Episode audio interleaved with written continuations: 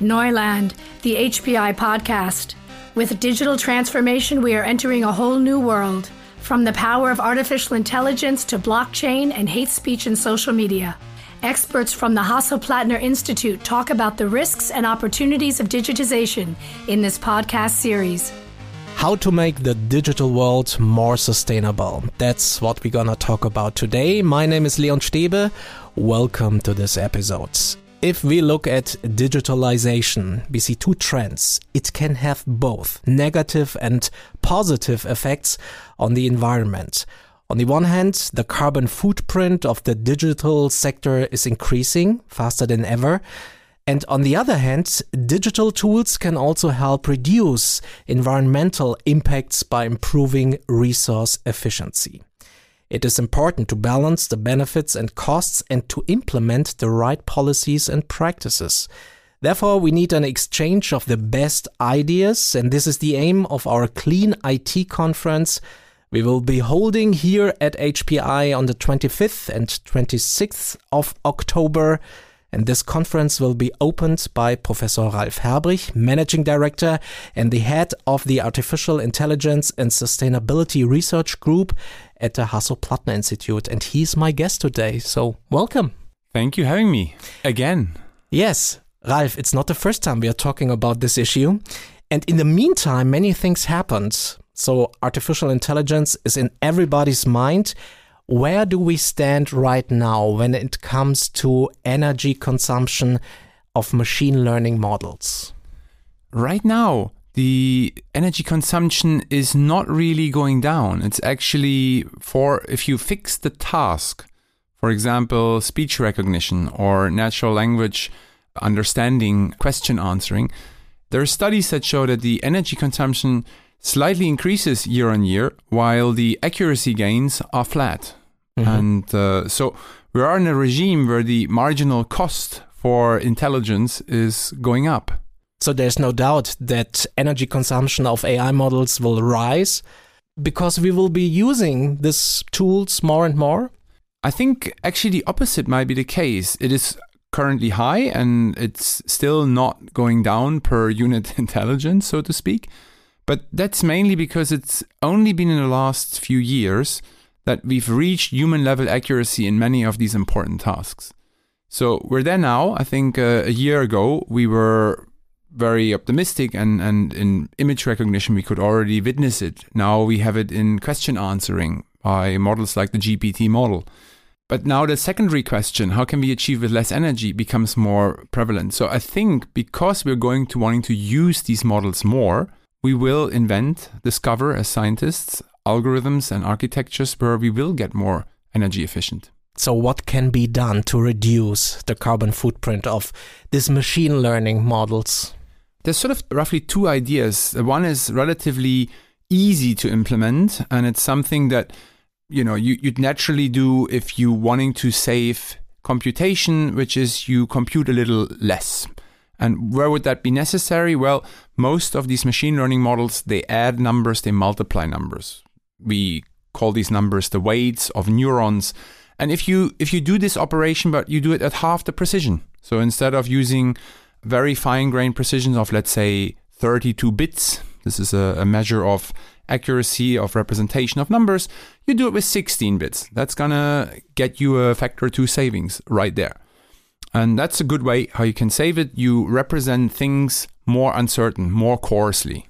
The harder one, which research is beginning now, goes all the way back to the beginning of computer science, when computer science was the art of defining computations on physical pieces, like a, a switch or a valve or a relay or a transistor.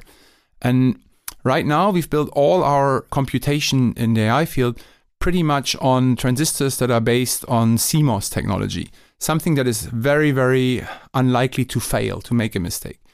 But what we could and start to explore is if we go back to some basic building blocks of computation that are more error prone because there's more less energy used, we may still be able to achieve the same accuracies. It's a new field, it's called approximate computing, and that's a promising field where we if we succeed, very likely have to also change the hardware, the chips on which we carry out the computations. So it's about the hardware then. The hardware is the is, is the bigger lever, um, but that's the harder research challenge. What do we do with, for example, prediction errors? Now is the goal to make the models as precise as possible. And this costs more energy, right? That's right. And frankly speaking, in, in many of the relevant tasks, we've already achieved human or even superhuman accuracies. So in image recognition, machines' algorithms can already perceive more accurate certain class of objects than any single human can do. If you had a, a group of individuals, then they would match the algorithm. So we could easily sacrifice some of those accuracies if that comes with the savings in energy today. And that's where we stand today. We're, we're, we can go a little back in the accuracy game to go a little forward in the energy game. Recently, um, in your inaugural lecture, you said that we need a revised Turing test. And we all know Alan Turing with his groundbreaking contribution to mathematics and the question of whether a computer can show intelligent behavior like that of a human. What do you mean by that? Why do we need a revised so, Turing test? So, one of the observations that I've made is that the Turing test itself was a yardstick that many wanted to achieve. It was a it drove research. It drove innovation in the field of artificial intelligence. And what is it? Well, the test is an assessment. Uh, it's just a measurement instrument to say that a computer possesses intelligence. And the way it's conducted is that the computer and the human are in separate rooms or separated from each other, and they correspond to a judge, a human judge, by by means that the human judge cannot see the embodiment. They cannot see the person, they cannot see the computer. And based on the answers they get to an image query, to a texture query, to a spoken query, they have to decide which of the two rooms they believe the machine is in and which of the two rooms they believe the human is in. And if they cannot decide this better than 50%, then obviously the machine did something that was indistinguishable to the human observer. So it's it's it's just a measurement instrument. It doesn't tell us how we get there. But this simple test was really a north star for lots of research over the past 50 years. Now, I think we've reached that in quite a lot of domains, like in image recognition, object recognition, speech understanding, speech generation. We've reached that. It's very hard to. Dis- I mean, the whole field of deep fakes is mm. based on the idea that you, as a human, cannot distinguish if this was a real event that happened or if this was a generated event that happened. So the test is passed. We the reason why I believe we need a, a new test is because there is still more work to be done. If the algorithms are really going to affect all aspects of our life and supporting us as a powerful tool, like a like a hammer and a, and a, and a, and a steam engine, then we need something that achieves this with the same amount of energy we put into it. So the revised test is is exactly the Turing test with the one constraint that both rooms, the one where the human is in and the one where the machine is in, can only consume the same amount of energy. So if the human eats an apple, then the computer gets a certain amount of energy equivalent to the energy stored in an apple. Um, and if we can still achieve the same accuracies that are indistinguishable from human intelligence, then I think we've really built a powerful technology for tools that support us in everyday decision making. And how do you measure energy efficiency of AI models? Well, there's there's two ways to measure, and that in itself is is a tough first research question because you have two tasks that are separated from each other. You have this task that we call training, so where mm-hmm. past observations, images, text, speech um, is is provided to either a human or a, or a computer, and I will need some energy to compute a prediction function that's going to make little mistakes in the future. And then whilst I play the Turing test, the questions come in, I need energy to make those predictions. So one of the costs starts to amortize, the one for training, the other one keeps on rising, the one for prediction. And so how do I measure it? I think the quorum is still out. How do you amortize the actual cost for training? So if you retrain often, because in a, in, in a domain where you need to adapt really fast, then the cost for training matters because it amortizes only over short periods. If you train once, like the large language models that we're all using today, then the cost of prediction becomes far more dominant because you don't keep to retrain that every day or every week. You probably retrain it once a year.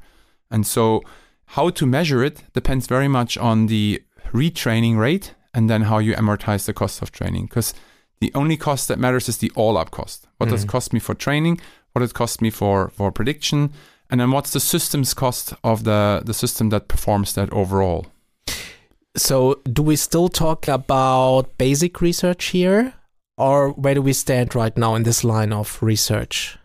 Oh, I would very much say this is this is basic research in the sense that the achievements that we get from it um, might not immediately be able to go into a product. So for an algorithm, that's more likely. That's that's why I said initially, reducing the representation accuracy of numbers may be directly applicable.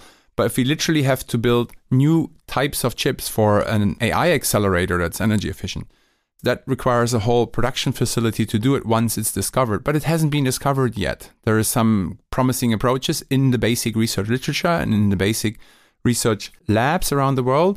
But even if they were to discover it tomorrow, um, and we, we knew it in the scientific community, I, from based on my experience, I would think it probably still takes us two, maybe three years. We're very fast, one and a half years before it's mass production and, and can be used right away. Are your students thrilled by this idea to make AI more energy efficient? Generally, the feedback that I receive from the from the students in lectures and in seminars and in projects we have is that they're quite thrilled and excited that we are looking into this, that as a research field, but also as group or groups here at HPI. Because I, I mean, as much as we see the consequences of not caring for quite a while, the students here care not only to discover new science, they also care for a sustainable world. And so this brings their two motivations quite uh, quite neatly together. And this is an exciting field of research talking about computer science and computation itself and how to make AI models more energy efficient. But AI can help save energy as well in our everyday life. Where do you see currently the most promising approaches in this respect? I find it a tough question to say where do I see the most promising. If the question is where can we probably make the quickest progress, it's a mm -hmm. different answer to where does it where's the biggest mm-hmm. lever. Mm -hmm. So right now, you know, the computation as a whole, whether it happens on your consumer devices or it happens in a data center, that's 8% of worldwide energy consumption transportation and housing together is more than 50% of worldwide energy consumption. So the lever when I work on smart houses is enormous. Compared, it's just 10 almost almost 10 times bigger than if I work on the computation as a technology that needs energy as a consumer of it. However, I do think uh, it's an enormous undertaking that from a research perspective is long way out that we will have truly intelligent house all around the globes that will switch themselves off light and heat exactly at times we don't need them to to make them more energy efficient to reduce that 25 30% of energy consumption there is one area which I am particularly interested in because we often talk about consumption and supply of energy. The supply is obviously the sun, the consumption is our cars, what brings us from A to B, what lets us live in a home, uh, housing, manufacturing, and then lately computation or data centers. But there is still a distance between the point of production and the point of consumption that needs to be covered. So most of the energy from the sun doesn't arrive at the, you know, in Norway or here in Berlin. It probably more around the equator. And a lot of it arrives during the day hours and close to nothing arrives during the night hours. So thinking about how can we make with technology the storage of energy more efficient is is a big interesting field for me. Because the good news is there is more than enough energy for our worldwide societies coming to Earth every day.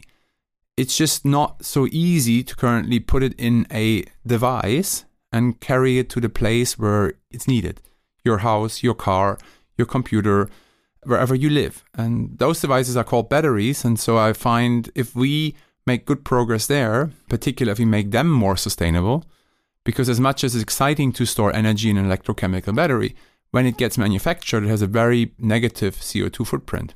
a lot of materials and rare materials have to be put together so that you have it. So the longer you can run a battery, the more sustainable it becomes. And without batteries, we'll always have not enough solar energy in the night. We'll never have enough solar energy on big stripes of the globe. And you do research, for example, in the case of car batteries and how AI can make these batteries last longer. So, how does it work? Yeah, the, the basic idea is that the battery as a device is something that we understood very well in the mode forward in time. So if you were to know the inner so called state of health, so how much capacity does the battery still have to hold, if we knew this, I could simulate the battery's state of health in the future by, by known mathematical and physical equations. It's all based on theories we understand, physics, chemistry. Unfortunately, you would like to invert that. You can't really open up a battery after you've you've manufactured it because it's very unsafe. So it becomes interesting is to say if I happen to know what the starting conditions of a battery are, I could control, I could simulate and control optimal policies to run them. But I can't open them up.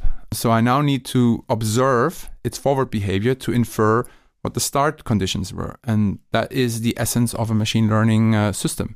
So what we're looking at is observing batteries, meaning measuring voltage, measuring temperature as time series as the battery gets charged or discharged with a certain amount of, of current, and inferring from just these three time series what exactly is the state of each of the components of the battery inside, how much capacity and resistance does it have, so we can then find more optimal control algorithms to have them run many more cycles. Because every cycle that a battery is able to run without being degraded is one more cycle that adds positively to the CO2 balance of the battery itself.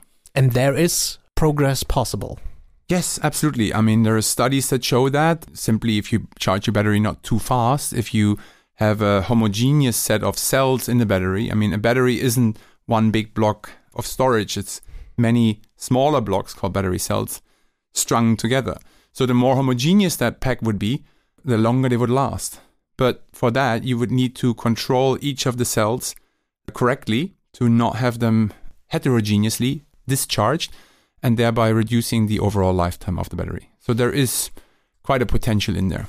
Fascinating. And I'm wondering can we reach the point where our energy consumption by using digital tools, for example, does not continue to increase? Is this possible? Oh, it's, it's a tough question. one. It's a tough one. I think that there is a law, the name currently escapes me, but generally, I, I do believe with technology, we can make such systems, every system, continually more efficient. But as we do that, the they become more affordable economically by prices or availability. And so the overall usage typically goes up rather than down in the short term. In the long term, it pays off. And so, can we in the long term achieve more efficiency per unit task that we're doing? Mm. I think so. But we also, I think, you know, history has shown whatever was innovative today is the normal tomorrow. So then we just keep building on it and demand more. Like we didn't stop at the personal computer with one megabyte of memory. We wanted one that's 10 times as fast. And now that we have computers that are enormously powerful, we want watches that are more powerful. Yeah, we are hungry. We, you know, we, we as as people, we just strive for technological or an advance. And and I think uh, in that regard, um, every time we we I think we're going to invent something that is more energy efficient, we'll find uses that make our lives longer, richer, healthier, that will require more innovation. So I don't think there's sort of an end point to research. And that's why we need an exchange of the best ideas in this field. Absolutely. That's, I mean, I often said this and I very much seen this and believe it. Most of the innovative research often happens at the intersections of fields. So I myself, by training, I'm a computer scientist, but I'm also a statistician. And these communities, when they come together, is where really interesting research happens. Or I've studied long ago um, economics, and economics meeting computer science has some very interesting research coming out of it.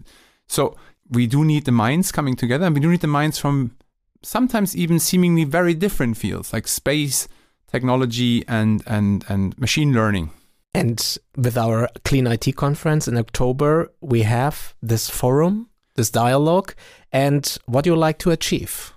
Well, what we like to achieve is very much what I just said. We we're trying to bring some of the brightest minds uh, in science in fields like energy itself, the energy sector, the uh, economics, in machine learning, in computer science together, so they start to speak scientifically across boundaries. We also try to bring people that are working in the industry that really built the products together with the researchers. We try to bring decision makers for policies. After all, you know, all of these innovations have to be living in a, in a framework of a society. We're, we're trying to bring them together. And what, we re- what I really hope is going to happen is that they start to learn from each other, listen to each other, and really bring regulation, product building, product uh, design, and research forward together because they work on the intersection. Which speakers or experts are already confirmed and will be here on our campus at this conference? Um, quite a few. I don't want to rattle down the list. One speaker I'm particularly excited about because he's also a longtime friend is, is John Platt. He's originally a uh, signal processing and then in machine learning. He was the inventor of the training algorithm for support vector machines, which are used in thousands of, of products today. And for the past 10 years, he's actually already been researching on this topic of energy efficiency and climate change and how computational models can help us to uh, to revert them or to bring us to a better world. So we need more collaboration. We need an international dialogue as well about the best ideas. So you want to to initiate something, right? Yeah. So we, you know, as I said, it's the scientists coming together with the regulators, and they come from international uh, scenes. Like John has always worked in the US; he's an expert worldwide, but he's based there. Same goes true for the for the regulators. The one thing that particular climate has, it doesn't respect borders. It's not like I can have the German climate and, and then the French climate or the American climate is very different. They're the same.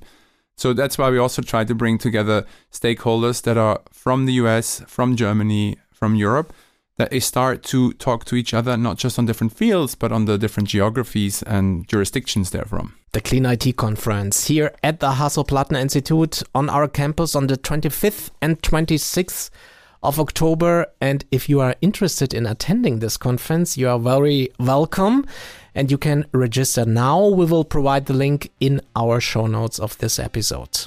Ralf, as always, it's great talking to you and thank you very much. Thank you for the invitation. It's fun. Professor Ralf Herbrich, Managing Director and the head of the Artificial Intelligence and Sustainability Research Group here at the Hasso-Plattner Institute. And my name is Leon Stebe. Thanks for listening. Please tune in next time. Until then, tschüss and bye bye. Digitales Wissen verständlich auf den Punkt gibt es bei Neuland, dem Wissenspodcast des Hasso-Plattner Instituts.